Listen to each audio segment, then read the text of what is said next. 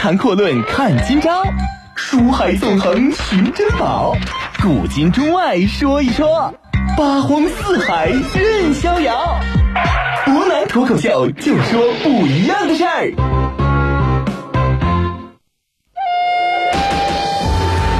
听众朋友，大家好，欢迎您收听今天的博南脱口秀。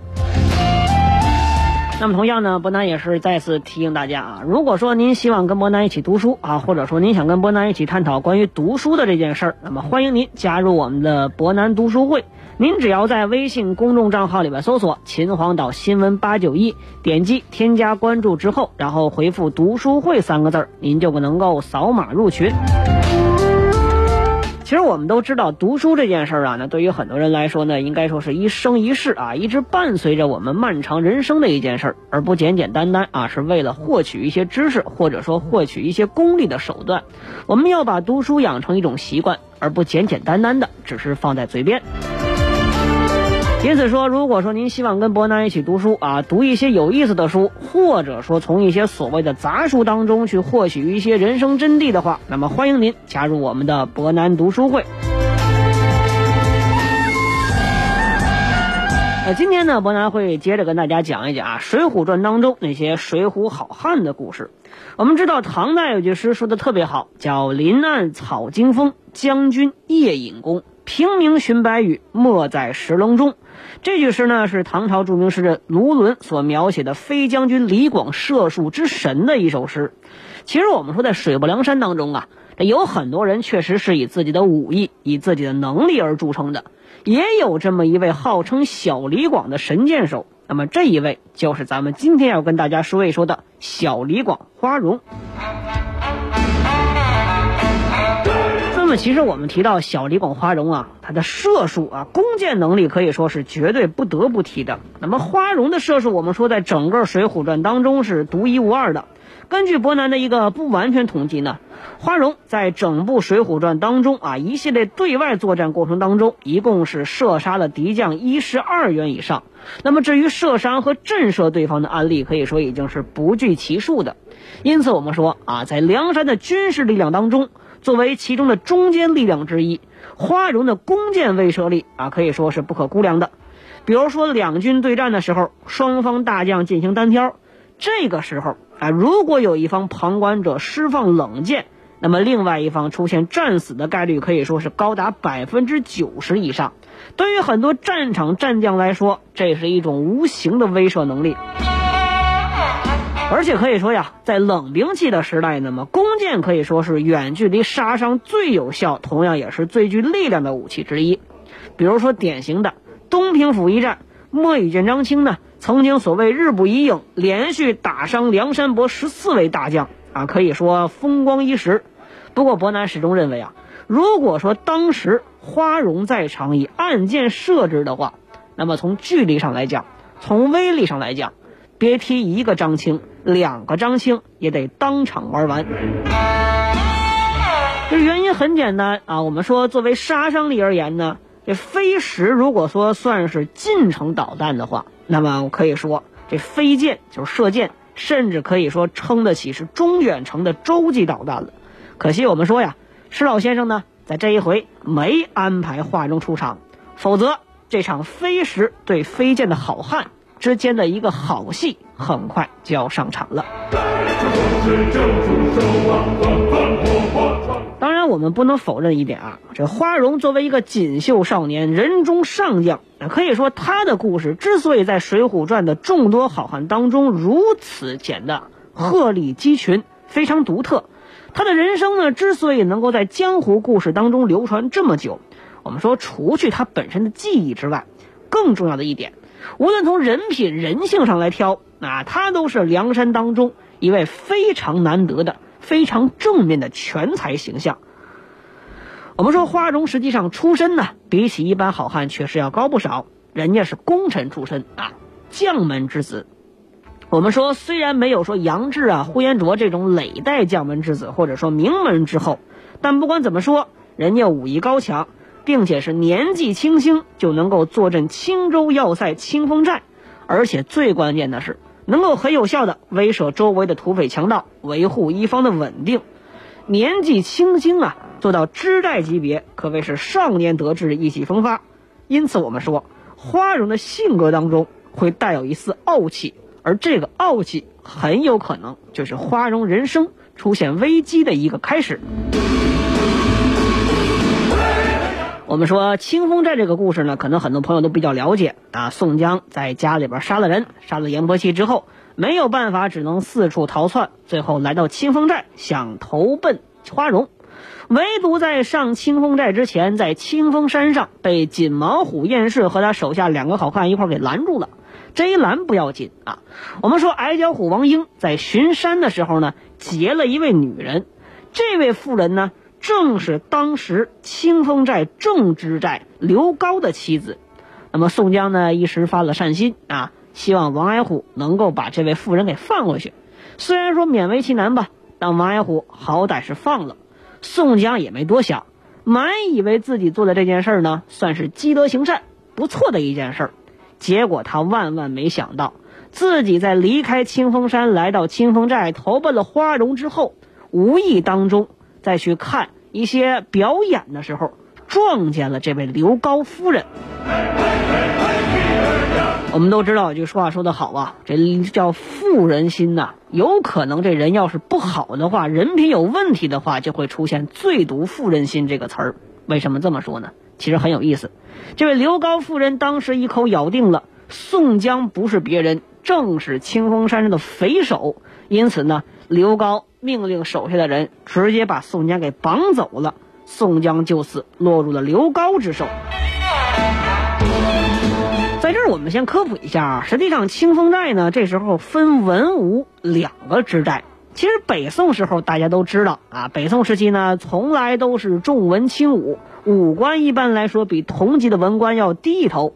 因此呢，清风寨虽然说表面上看起来啊，花荣呢威名很大。而且很多实际的军事工作都是由这位花支寨去做的，可是实际上真正掌权的啊，官位更高的乃是这位文支寨刘高。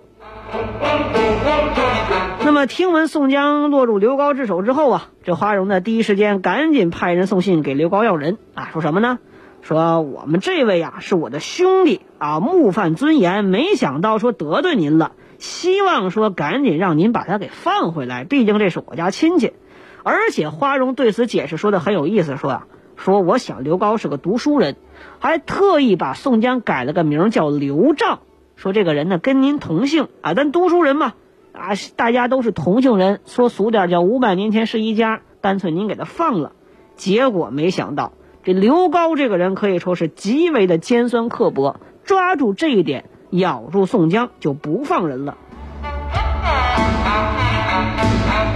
我们说，虽然说花荣这个人呢，确实是非常聪明，但是在这一点之上，我们说花荣的性格出现了一点点的瑕疵。正是这些瑕疵，反而能够凸显出花荣这个人确实不一般。那么为什么这么说呢？伯南跟您详细分析一下啊。可能有些人会觉得，包括伯南之前也提了，花荣这个人是非常骄傲的。如此高傲啊，很有可能就会导致花荣出现对于言语上对刘高是非常的不尊重。实际上，我们看是这样吗？首先来说，花荣根本不是有勇无谋的莽夫，包括后来活捉秦明、镇守盖州的时候活捉上将山世奇，这些战例都明显说明花荣这个人智勇双全、有勇有谋。第二点呢，这宋江刚来清风寨见到花荣的时候，就说自己救过刘高之妻。只要宋江的安全还在，那么花荣能够意识到刘高到底掌握了宋江多少信息，而且自己最后的底牌只要不揭开，都有回旋余地。因此，当时情况来看，花荣只要亲自向刘高放人，再把宋江的身份隐瞒住，撇开宋江跟清风山上强人燕顺的关系，很显然这种事儿不会发生太多。但是我们说，花荣这个时候啊，却是选择的最不可行的方案。一句话，先把宋江的姓名扔出去，因为他根本不知道宋江的刘高这边会招认自己叫什么名字，反而自作主张的写了一个叫刘丈。这刘高读完这封信之后啊，非常非常生气，直接认为花荣是在嘲讽自己。因此，我们说，花荣这一招确实走得非常不好。当然，我们说为什么会这样？花荣在刚刚见到宋江的时候强调过一点啊，说现在呢，正是因为的刘高之后，这清风寨可以说管起来是非常的不好，上下非常混乱。花荣呢是极为鄙视刘高，并且低估了刘高。第二次，花荣一看文的要人不行，我武的带人，直接去劫人啊。因此，我们说花荣这个时候他的性格骄傲当中还带出了其他的一些现象。那究竟是什么现象呢？其实想说这花荣性格背后隐藏的是什么，还得看一看另外一件很有意思的事儿。我们说花荣离开清风寨上了梁山了，新上司已经变了人啊，不再是刘高。这一位呢，可以说是有人有义，要武力有武力，要智谋也有些智谋的托塔天王晁盖。但是花荣对于晁盖并不敬服，而且不恭敬。之前上山之前啊，我们就说花荣还有秦明这些人曾经遇到过两伙强人，一伙呢是小文后吕方，另外一伙人呢是赛仁贵郭盛。这二位在山下交锋的时候战了三十回合啊，这两只戟上分别都拴着金钱豹子尾，这豹子尾绞在一起拆不开了。花荣直接在远处一箭射过去，把两只戟给分开。那我们说。花荣、秦明，包括吕方、郭盛这些人上了山之后，专门跟晁盖讲了这件事儿。人晁盖不信，眼见为实，耳听为虚，这么神的射术我没见过，怎么能当真呢？我们说花荣一听这话，这好胜心可以说是油然而生啊！晁盖却才意思不信我射断丝绦，何不今日我就施展些手段，叫他众人看一看，日后呢也好敬服于我。想完之后，可以说那是直接跟晁盖叫板一样啊！说恰才兄长见说花荣射断丝绦啊，众人众头领似有些不信之意。我们看着天上远远来了一行大雁，花荣我未敢夸口啊，这只雁呢要射雁行内第三只雁的头上，若射不中时，众头领休笑。当然，我们说花荣是著名的神箭手，还有一个外号，除了小李广之外，叫神臂将军。可以说呢是箭到处雁落惊啊！这一箭过去，雁就直接掉了下来。如此一来，我们说有这样一位神射手，再加上枪法也相当厉害的花荣在宋江身边，那么花荣呢，可以说给宋江的地位带来了极大的稳固。我们说呀。如果说在清风寨的时候呢，骄傲这件事儿让花荣是吃尽了苦头，那么在梁山之上，花荣则彰显出老大身边一把手的一个风范，甚至敢于质疑晁盖的权威。最重要的是，啊，在江州劫了法场之后，晁盖率领众人跟着李逵来到浔阳江边，一时半会儿找不着船了。这花荣呢，当着众人面公然挑衅晁盖，说：“哥哥。”你只顾叫众人跟着李大哥走，如今却来到这里啊！前面又是大江拦截住，断头路了，又没一只船接应。倘或城中军官赶杀出来，我们该如何迎敌呢？再加上后来啊，宋江因为私愤要去打吴为军，去杀黄文炳，而众人呢在穆家庄休息的时候，又是花荣站了出来，一句话说：“哥哥见的事，虽然如此，只是无人识的路径。”不知他那里地理如何？先得个人去探路之后，然后我们才方好下手。我们说，花荣这些行为固然在他性格当中会体现出一些骄傲，但实际上我们往远处来看一看，这些特点正是体现出花人个人的魅力所在。做事从来不计功名，不求文达，为的就是朋友义气，为的就是自己一腔的热血。来原因很简单，我们说花荣在官场这么长时间啊，对于朝廷是否看重文官打打压武官这种行为，他应该是非常非常明白的。再加上宋江突然落入刘高之手，我们说以花荣的性格而言，一般来说碰上一般的事儿，他会非常精明、非常仔细的去计算，不是一个莽撞之人。但是为什么宋江落入刘高之手之后，这花荣就变得仿佛是方寸大乱？做事不计后果呢？其实很简单，因为花荣在他的心目当中，宋江的地位太重要，这是他亲大哥，甚至还有人出现过一些考证，说野史当中花荣是否是宋江失散多年的亲弟弟啊？当然这些话是用来搞笑的，但是我们会说，宋江在花荣心目当中确实位置非常不一般。如果一定要对比之下的话，那么也许武松，他和宋江的关系能够跟花荣相媲美。正是为了宋江，我们说当军官的时候，花荣顶撞知寨刘高。到了梁山之后，连当时的梁山一把手所谓二代目晁盖敢数次顶撞，可能很多人认为这是花荣不懂官场之事的行为，实际上远非如此。更重要体现的是花荣对自己兄弟之情的一个重视程度。高谈阔论看今朝，书海纵横寻珍宝，古今中外说一说，八荒四海任逍遥。湖南脱口秀，就说不一样的事儿。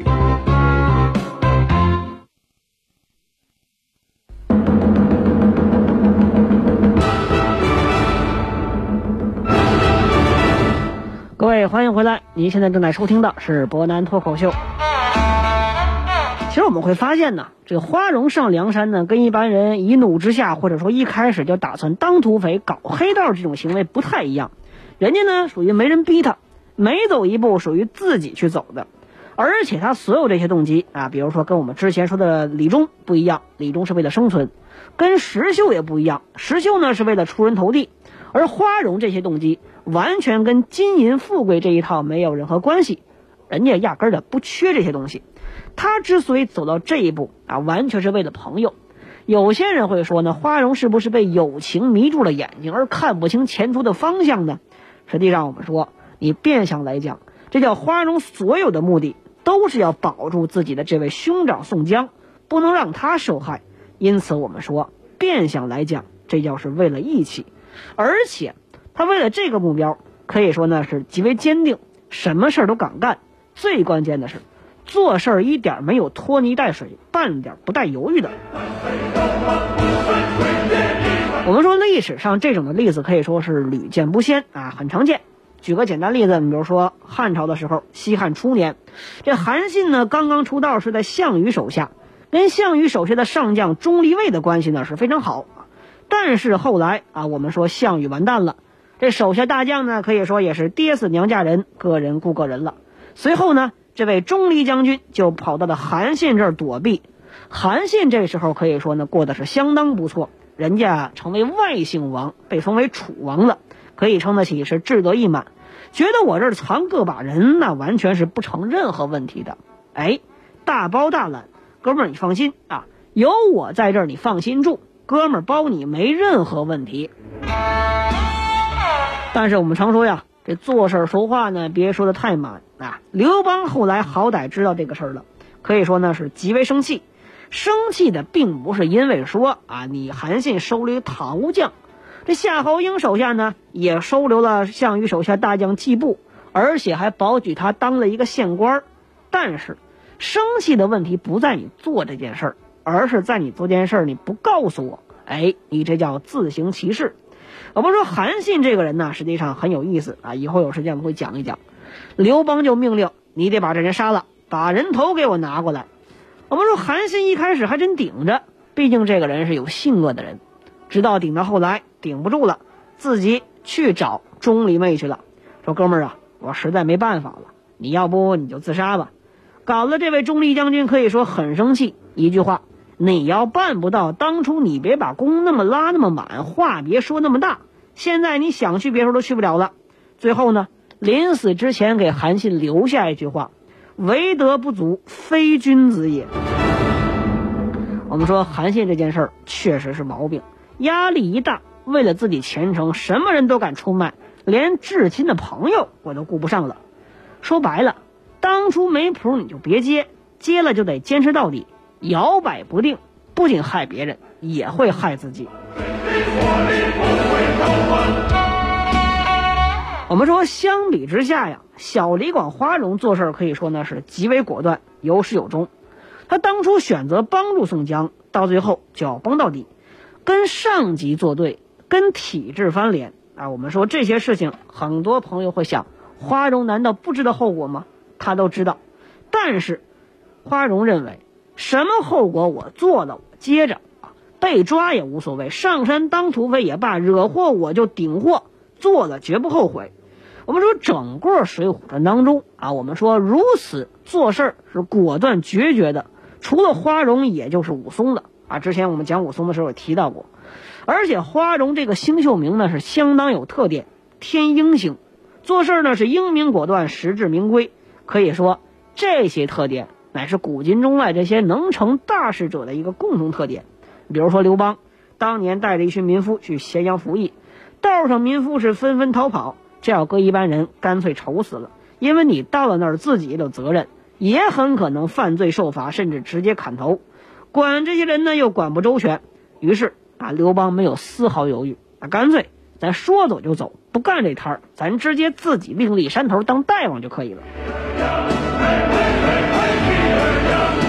当然，我们说呀，这花荣对宋江是如此忠心啊，宋江对他呢也是投桃报李，把花荣无论是排名也好，位置也好，都放得很高。但有些朋友纳闷啊，说五虎上将秦明、呼延灼、关胜、林冲这四位都没有任何问题，为什么把一位排名第十五的董平给他塞进去，而花荣就上不了五虎上将当中呢？因此，也有人认为，花荣是否在梁山当中遭遇到了一些打压？其实我们说呀，花荣呢，在小旋风柴进之前，排在梁山四巨头和五虎将之后啊，特别是五虎将当中的前四位之后，可以说呢，排名第九，这位置是极为之高了。本领之上，我们说枪法，花荣呢正面单挑秦明四五十回合不分胜负啊。再加上全书第一，几乎箭无虚发，技能啊肉搏又能放风筝，这样一个典型的近战远战的超级职业。我们说，花荣的箭术神到什么程度？一箭射掉卢俊义头上的红缨，连他都害怕。显然说，能力方面没有任何问题。论资历呢，花荣刚上梁山的时候啊，被晁盖推为晁盖吴用公孙胜。包括林冲之后第五把交椅，甚至压住了秦明。论战绩，这战绩我觉得花荣的战绩，如果说神剑算的话，就没有办法再去数了。受招安之前，人家可以说一打祝家庄，一箭射落敌方指引方向的红灯；曾头市射死曾屠，立下首功。三者我们说能力、资历、水平综合起来，位列马军五虎将，可以说是名至实归啊。但是，花荣没有进入五虎将，而直接被封为马军八票旗之首。我们说，很多人认为这件事儿对花荣而言呢是非常不公平的。但是我们变相来看啊，宋江把这样一位对他忠心耿耿而且水平极为高超的花荣安排在这个位置，难道说真的是对花荣的不公平吗？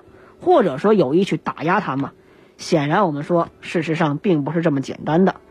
梁山的一切排座次，我们提到过，职务也好啊，位置也好啊，那都是有其深意的。《水浒传》之所以被很多人解读为一本啊这种类似于职场小说，那么可以说必然是有原因的。我们说这里边是有逻辑，还有一个分配职务的理解深层次的故事。那么由于时间关系呢，花荣。究竟为什么没有被排进梁山五虎将？那么明天同一时间，我们来好好的说一说。可能有些朋友会觉得啊，这花荣确实是比较亏，无论是资历也好，能力也好，那都超过很多人。最关键的是啊，他的妹妹还嫁给了秦明，按辈分比秦明都高。如此年轻有为的人，为什么只获得一个马军八票旗之首这样职位？明天我们来好好的分析一番。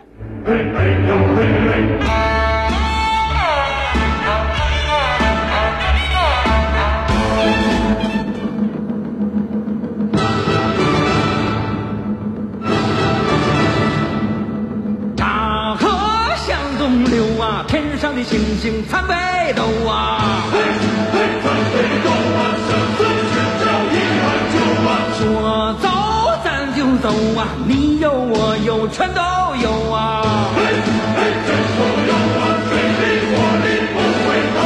路见不平一声吼啊，该出。手势就出手啊，风风火火闯九州啊！该出手时就出手啊，风风火火闯九州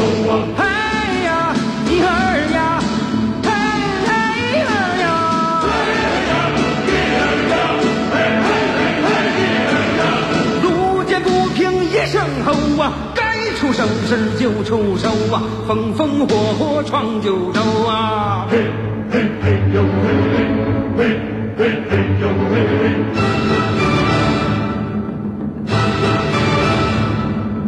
大河向东流啊，天上的星星参北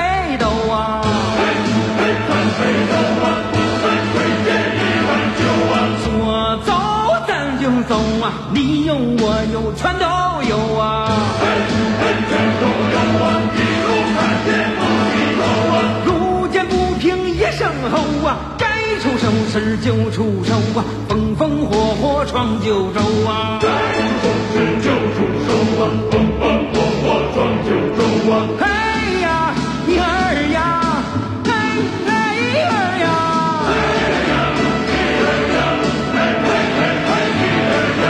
路见不平一声吼啊，该出手时就出手啊，风风火火闯九州啊！嘿嘿嘿呦嘿嘿，嘿嘿嘿呦嘿嘿。